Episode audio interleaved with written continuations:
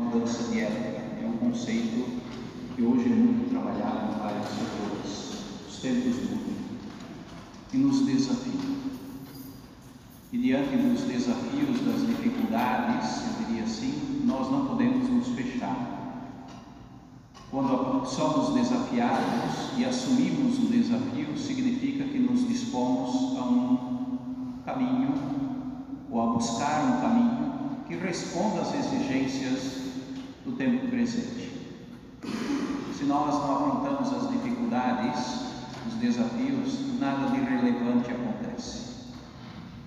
E é justamente, eu creio que isso que nos move, buscando favorecer e oferecer o melhor em termos de formação para aqueles que Deus chama, que Jesus chama, ou que insinua chamar, poderíamos dizer assim também, para o ministério ordenado na igreja. Nós necessitamos sempre mais de ministros que, de alguma forma, respondam àquilo que o tempo presente exige de nós. E isto requer formação com qualidade.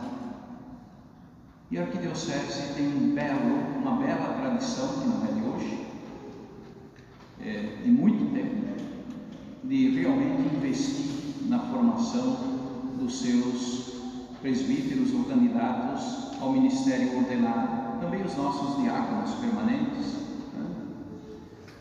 Nesse sentido, eu gostaria de, antes de tudo, Padre Francisco, onde eu vejo uma careca que brilha aqui agora, não estou vendo magrão, ah, está aqui, né? agradecer o Vicariado de Canoas pela abertura, pela disponibilidade, pela cordialidade nesse tempo de preparação da casa aqui que nós escolhemos para esta etapa de formação. Agradecer a rede de Escola São Francisco pela abertura isso para nós facilita muita coisa aqui.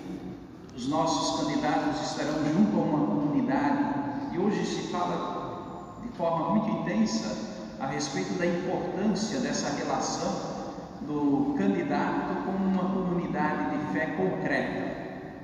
E aqui existe não só uma tradição de seminário, mas existe uma comunidade de fé concreta, que são os senhores e as senhoras muito obrigado por essa acolhida, Padre Francisco.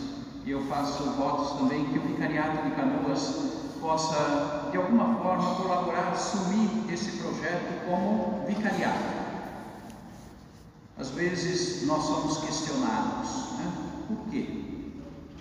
Ah, porque sempre foi numa determinada casa, agora estamos. Eu tenho uma teoria, não sei se ela é correta, mas é fruto de conversa em conselhos, etc., e nós chegamos a essa conclusão.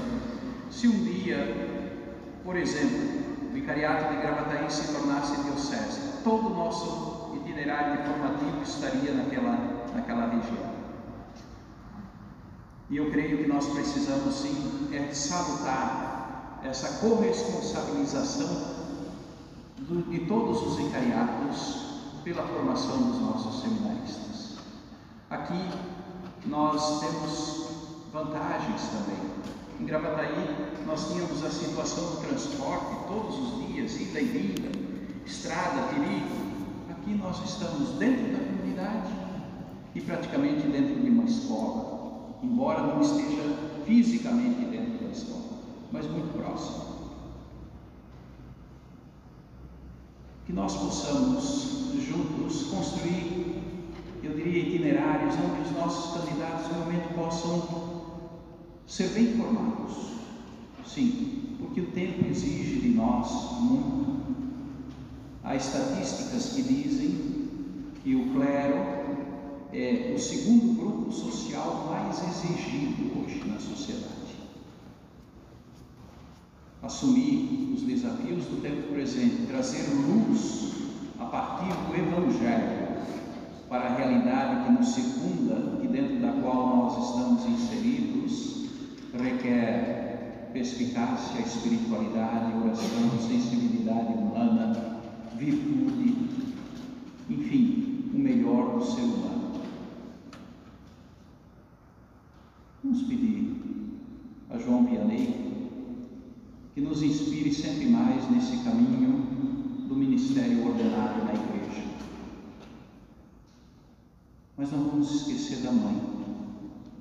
Aqui a paróquia é dedicada também ao íntimo de Maria, a intimidade de Maria, coração.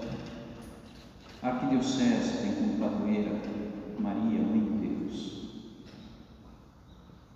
Que Maria nos acompanhe, Maria nos inspire, que Maria seja sempre para nós um paradigma intercessora, para que nas escolhas, decisões que vamos fazendo juntos, possamos sempre corresponder àquilo que é a vontade do Filho amado. Façam tudo o que meu filho vos disser. Que na nossa vida de seminaristas, de leigos, leigas, de clérigos, de consagrados, Senhor nos conceda a graça de corresponder àquilo que o Filho constantemente nos diz. A palavra hoje é de gratidão e é de esperança. Gratidão por todo o esforço em preparação da casa, as mudanças, etc. Esperança de que estejamos fazendo o melhor. Deus nos ajude. Assim seja.